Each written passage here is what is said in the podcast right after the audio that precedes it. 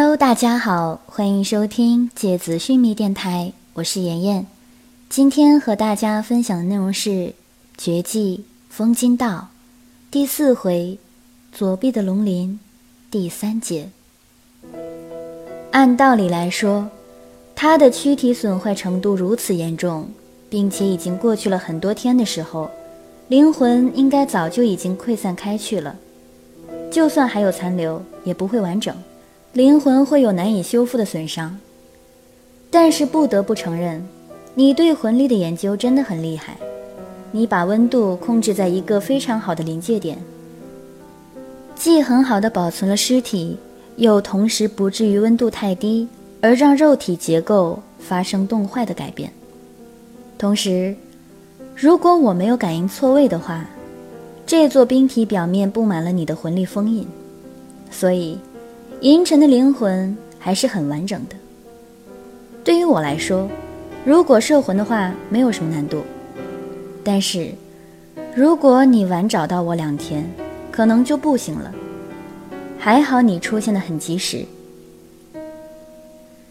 吉尔加美什的表情看起来如释重负，他抬起手揉了揉眉毛，似乎想要把眉头的阴影揉散开去。这个动作让他天神般的容貌看起来多了一分柔和的亲近感。只是，艾欧斯停了下，继续说道：“一旦我完成摄魂，那么他就需要立刻找到一个容器，否则，他的灵魂在没有容器的情况下还是会陨灭的。”我可以在短时间内维持灵魂不灭，但是，真的只是短时间。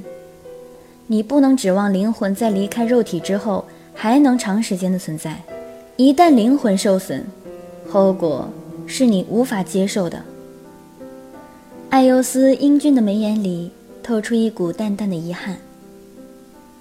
短时间是多短？吉尔加美什走近一步，看着艾尤斯的眼睛问他。四天。艾优斯的目光黯淡下去。极限是四天，第五天，如果我不将他的灵魂从我身体里取出来，那么我自己的灵魂就会和他的灵魂彼此渗透，而一旦将他的灵魂取出我的体外，就意味着永远的陨灭。你的体内，吉尔加美什的声音有些颤抖。是的，摄魂的本质其实就是暂时将别人的魂魄强行拉进自己的躯体，从而剥离别人的肉身和灵魂，令敌人瞬间致命。在最开始那段时间，摄魂这个天赋在我心里是极其邪恶的。一直到了后来，我取得了属于我的魂器，当我发现了摄魂这个天赋配合着我的魂器共同作用的话。可以将这种本来极其邪恶的天赋用于复活，用于延续生命。那时，我才开始渐渐接纳了自己这个天赋。摄魂的成功率是百分之百吗？吉尔加美什问道。怎么可能？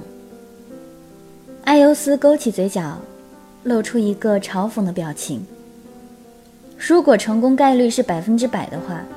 我怎么会沦落到被你威胁的地步？不是说好帮忙吗？怎么又变成威胁了？吉尔加美什哭笑不得，但随即，他的心情又沉下去了。那，你复活银尘的概率是多少？会有什么意外吗？我刚刚可能说的不是很清楚。艾尤斯看着吉尔加美什的表情，于是补充道：“对于正在和自己战斗的活人，摄魂的概率会随着对手的魂力高低、魂力类型等等因素而变化，从百分之百到百分之五十不等。如果是一般的魂术师，那么我有绝对的把握一次成功。但是。”对于像您这样级别的，我只有百分之五十的成功率了。可是你要知道，摄魂的可怕之处在于，无论对方是魂力多么可怕的怪物，最低的成功概率也是强制的，按照百分之五十来发生的。不过，对于已经失去意识的人，或者已经死去的人，当对方不会抵抗的时候，成功率是百分之百，毋庸置疑。吉尔加美什看着艾尤斯，虽然表面依然平静，但他内心的震撼仿佛汹涌的潮水。他终于明白，为什么别人会把艾尤斯形容为能和吉尔加美什抗衡的人了。艾优斯转过身，问吉尔加美什：“那我开始了。”吉尔加美什沉默了几秒钟。然后用力的点了点头。然而，艾欧斯第一个动作却并不是把手伸向那个冰体，反而他轻轻地解开了自己的袍子。他把双肩的衣襟卸下，上身的鹿皮长袍软软的垂到了腰部，露出他肌肉结实的上身。艾欧斯本身就高挑挺拔，他的体型健壮而匀称。肌肤是贵族特有的白皙，头顶竖形的光柱和周围积雪反射出的光芒照耀在他的躯体上，他肌肤上的绒毛反射出一片碎钻般的光芒。吉尔加美什的目光牢牢地盯着艾尤斯，一动不动。艾尤斯转过身，面对着目不转睛盯着自己的吉尔加美什，轻轻地抬起左臂，问道。你是不是在看这个？吉尔加美什看着艾尤斯结实的左手小臂，上面一片漆黑的刺青纹身，牢牢地吸引了他的目光。那个刺青的色泽纯净而浓烈，仿佛最深邃的黑夜凝固成的浆体，涂抹在了他肌肉结实的白皙手臂上。最浓郁的黑衬托在这样的肌肤上。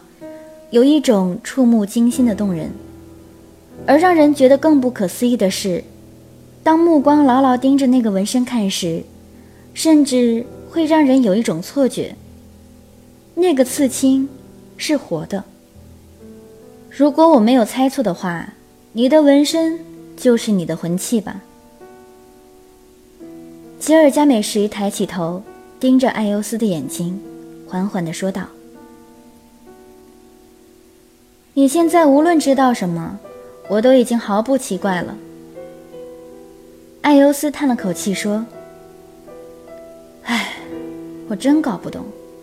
其实一个人如果知道太多事情，那他必然就过得不快乐了。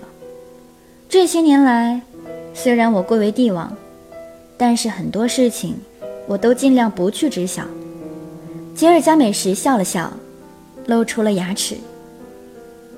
你这个帝王游手好闲就罢了，还给自己找这么一个冠冕堂皇的借口。艾尤斯本来怅然的面容被吉尔加美什的一句话弄得迅速尴尬起来，他白皙的脸庞一阵窘迫的红晕，随即恢复了之前冰冷的神色。艾尤斯冷冷地看着吉尔加美什，说：“你既然知道这个刺青是我的魂器。”那你应该也知道它的来历吧？你说说看，我看你究竟知道多少。吉尔加美什点点头说：“亚斯兰领域上有几面非常有名的盾牌，这几面盾牌就算是放到整个奥汀大陆范围内，都是数一数二的顶级防具。比如二度王爵幽冥的死灵镜面，它的攻击力在所有的防具里。”处于最高的位置，甚至远远超过很多攻击性魂器。又比如四度王爵特雷雅的女神的裙摆，更是一面能够抵挡一切间接攻击的顶级防具。然而，如果说到最最具有盾牌本质的魂器的话，那么一定非龙鳞漆莫属了。传说中的龙鳞漆，以远古时代存活着的各种龙的鳞为原料。并且都是取自龙首下方脖子位置逆向生长的鳞片，各种龙的逆鳞混合之后，炼制成了这样接近神级的魂器，是整个奥汀大陆上硬度最强、防御力最高的盾牌。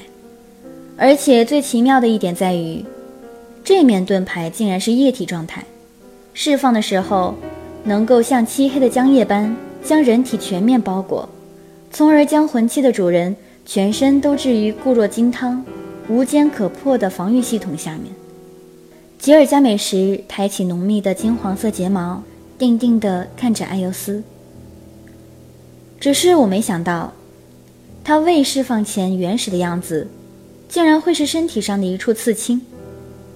吉尔加美什的话语突然硬生生地断在空气里。他本来还挂着微微的淡笑，此刻竟然微微地张开嘴，无法合拢。他被眼前仿佛神迹般的景象。震撼的说不出话来。艾欧斯的双手仿佛锐利的射线般盯着自己，然而，他手臂上的刺青仿佛挣扎着的液体怪物般从他的皮肤上涌动起来。那些漆黑而粘稠的液体一边发出锐利而刺耳的金属切割声，一边沿着整个手臂朝上扩散。面前的艾欧斯。像是被一个黑色怪物平静地吞噬。几个眨眼的瞬间，面前站立的已经是一个全身漆黑、仿佛幽冥般的鬼魅了，连同他的五官、眉毛、睫毛、头发，都被这种梦魇般的窒息黑色液体包裹得密不透风。艾欧斯看着震惊的吉尔加美什，低声说道。你快去找容器吧，我要开始摄魂了。他的声音听起来，仿佛金属震动发出的嗡鸣，让人觉得，似乎他的声带都已经被这种液体包裹了，所以才发出这样让人毛骨悚然的声音来。吉尔加美什点点头，转身离去，走了两步，他突然回过头来。嘴角又勾起那似笑非笑的弧度。不能看吗？我还蛮想看看，你到底是怎么摄魂的。漆黑的艾欧斯双眼一紧，吉尔加美什脚尖前的地面轰然拔地而起一座冰墙。吉尔加美什看着自己鼻尖前面冒出森然冷气的冰面，哭笑不得。帝王的脾气都这么暴躁吗？说完，他只好转身离开。身后传来艾欧斯金属般的声音：“四天之内你赶不回来，我就不等了。”好了，今天的节目到这里就要结束了，大家晚安。